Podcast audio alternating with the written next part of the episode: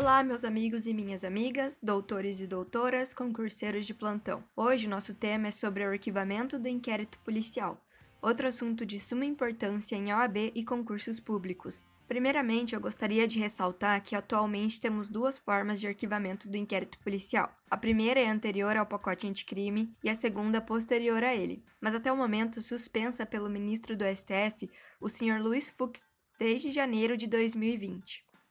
Irei abordar hoje, portanto, a forma vigente no sistema processual penal, sendo que aquela trazida pelo pacote anticrime e atualmente suspensa foi abordada em podcast anterior. Então, atualmente, o arquivamento do inquérito policial é competência privativa do juiz. Ou seja, quando finalizado o inquérito policial, o delegado de polícia realiza o relatório conclusivo, onde consta um breve resumo de todos os atos investigatórios e diligências realizadas naquele procedimento, bem como uma análise técnico-jurídica daquele fato, em cima daquelas provas colhidas, que seja dotada totalmente de imparcialidade. Feito isso, os autos de inquérito policial serão encaminhados ao juízo competente, onde o juiz responsável abrirá vistas ao Ministério Público, que nesse momento optará por três caminhos diferentes. Se não, vejamos. Em primeiro lugar, o Ministério Público, na pessoa do promotor de justiça, analisa aquele inquérito e entende que ainda não há, por meio das provas colhidas, indícios suficientes de autoria e materialidade, Sendo assim, o MP pode requisitar à autoridade policial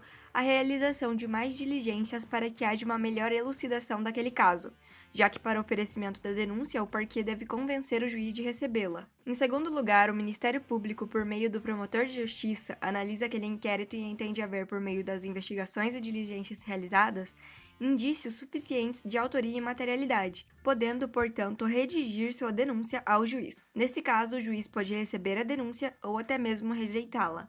Em terceiro e por último, o Ministério Público, também por meio do promotor de justiça, analisa o inquérito, mas acaba por não se convencer de autoria ou materialidade. Sendo assim, o promotor encaminhará ao juiz um pedido de arquivamento dos autos daquele procedimento. O juiz, então, analisando o pedido, pode proferir duas decisões. A primeira delas seria o juiz concordar com aquele arquivamento, ou seja, autorizando o mesmo, e o inquérito policial será então ali encerrado e não prosseguirá para a abertura de uma ação penal. A segunda decisão do juiz é a de não concordar com o pedido de arquivamento feito pelo MP. Sendo assim, o próprio juiz encaminha os autos ao Procurador-Geral de Justiça, que é o chefe do Ministério Público de cada estado. Por fim, estando os autos e o pedido de arquivamento nas mãos do Procurador-Geral de Justiça, esse também tem o condão de proferir duas decisões diferentes. Sendo a primeira concordar com o pedido de arquivamento do promotor, obrigando o juiz ao encerramento daquele caso, e a segunda discordar do promotor, entendendo pelo prosseguimento do feito. Portanto, o próprio Procurador-Geral de Justiça pode oferecer a denúncia ao juiz, ou pode também delegar a função para outro promotor de justiça que não aquele que entendeu pelo arquivamento.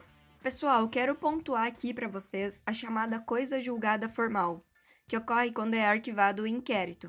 A coisa julgada formal deriva de uma decisão proferida pelo juiz.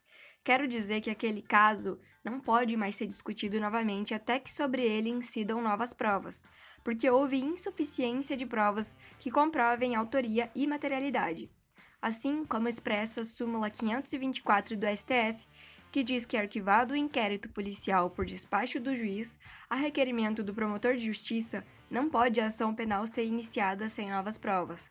Então, resumindo, havendo coisa julgada formal, em um inquérito, caso surja nova prova, poderá ser reaberto.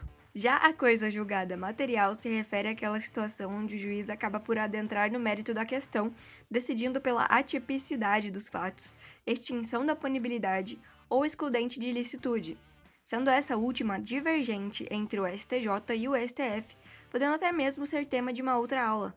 Mas por coisa julgada material, quero dizer que aquele caso não poderá mais ser discutido ou desarquivado novamente, mesmo que dele advenham novas provas. Então eu espero que você tenha gostado dessa aula. Não se esqueça de compartilhar esse podcast e de seguir as páginas de Direito do Zero, porque são várias matérias para você acompanhar. Se estiver pelo iTunes, clique em assinar e também me siga no Instagram, aline.pmartins, para tirar alguma dúvida ou termos uma interação mais próxima. Além disso, importantíssimo você seguir no Instagram, arroba processopenaldozero.podcast, porque é lá que anunciamos cada nova aula e os pequenos resumos delas. Até a próxima!